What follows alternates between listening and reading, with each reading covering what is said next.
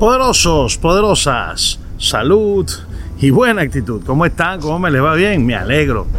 Y este es tu podcast, Béisbol con habichuelas. Bienvenidos a otro episodio más. Ya terminó la serie final. Las Águilas Ibaeñas ganaron tres juegos seguidos y pudieron eh, hacer esa hombrada de venir de un, un 1-3 y sacar fuerzas de donde no tenían después de haber sido blanqueados 5 a 0, haber conectado tres indiscutibles en aquel famoso partido allá en Santiago de los Caballeros. Los dirigidos por Félix Fermín pues hicieron un meeting, cuenta Ángelo Valles, hicieron un meeting entre ellos. Félix Fermín movió el cotarro y las Águilas Ibaeñas son entonces los flamantes campeones de la Liga Dominicana de Béisbol Profesional, Lidón. ¿Qué viene ahora? ¿Qué va a suceder? Bueno, ahora viene todo lo que tiene que eh, ver con la Serie del Caribe Mazatlán 2021. Ya se está hablando de buenos refuerzos, se está hablando de que Robinson Cano va a reforzar eh, ese equipo y sería muy bueno porque el podcast de hoy es para hablar precisamente sobre la Serie del Caribe. He sido un periodista que he cubierto infinidad, más de 15 series del Caribe y he visto el, desarrollo de cómo ha venido ese evento desde los años 90 hasta el día de hoy. La Serie del Caribe lamentablemente dejó de ser el gran evento subcontinental, esa justa eh, beisbolera, eh, de hermano, de hermandad que reunía a los mejores peloteros de, nuestra región en un solo torneo.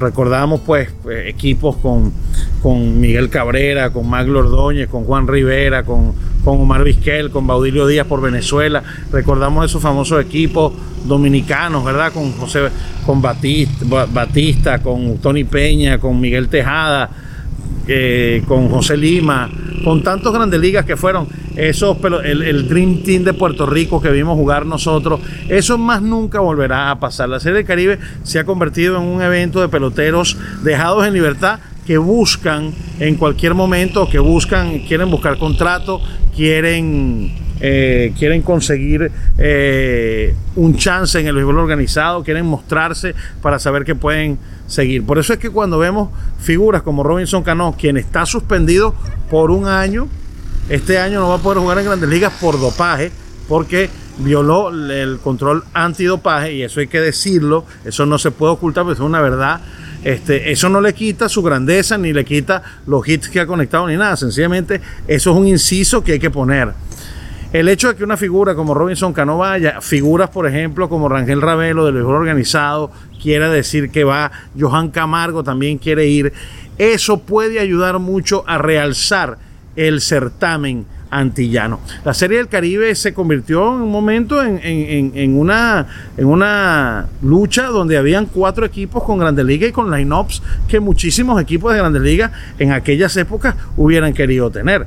Y de verdad, verdad, bueno, yo recuerdo en el, 80, en el 82 en Venezuela ver a David Concepción, Baudilio Díaz, Manny Trillo, Tony Arma, este, bueno, estoy hablando de memoria, ver a, Dickie Zone, ver a Mike Torres, ver a, a John Crock, eh, toda esa, y, ya eran grandes ligas, toda esa playa de peloteros estar en el clásico antillano.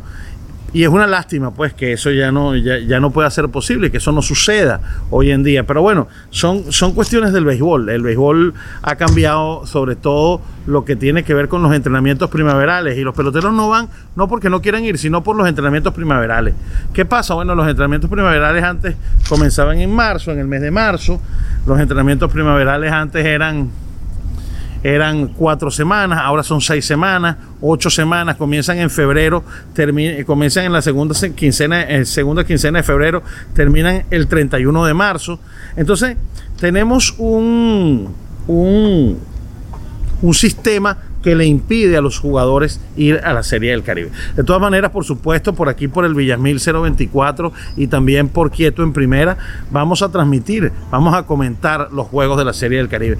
Pero que eh, personas como Cano, eh, como Johan Camargo, y vamos a esperar que otras figuras de otros países dicen que van a ir, es un aliciente para el evento porque necesita la Serie del Caribe relanzarse. Otra cosa, a mí no, yo no, nunca he estado de acuerdo con llamar la Serie del Caribe un torneo de naciones. La Serie del Caribe no es un torneo de naciones, es un, es un torneo de clubes campeones. Que para marketing se quiera vender como un torneo de naciones, me parece muy bien que lo hagan como marketing. Pero la verdad es que el conjunto que ganó aquí fueron las Águilas Ibaeñas y ese es el que va a representar a Lidón, ni siquiera a Dominicana. Va a, va a representar al campeón de la Liga Dominicana, el campeón de Venezuela, no va a representar a Venezuela, va a cambiar, va a representar al campeón de la Liga Venezolana y así hay que decirlo para tener una claridad en la historia y para saber qué va a pasar. Quizás no, no estás de acuerdo conmigo, déjamelo aquí abajo en tus comentarios si tú estás de acuerdo conmigo, si tú crees que la, la, Serie del Caribe es un torneo que ya no existe, ya no tiene la importancia o ya no reviste la calidad que revestía en años anteriores.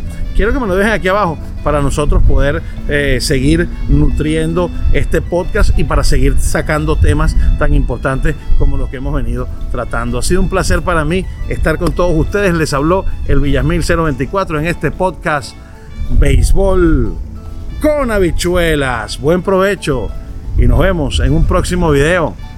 Listo. Se acabó el juego. Chao.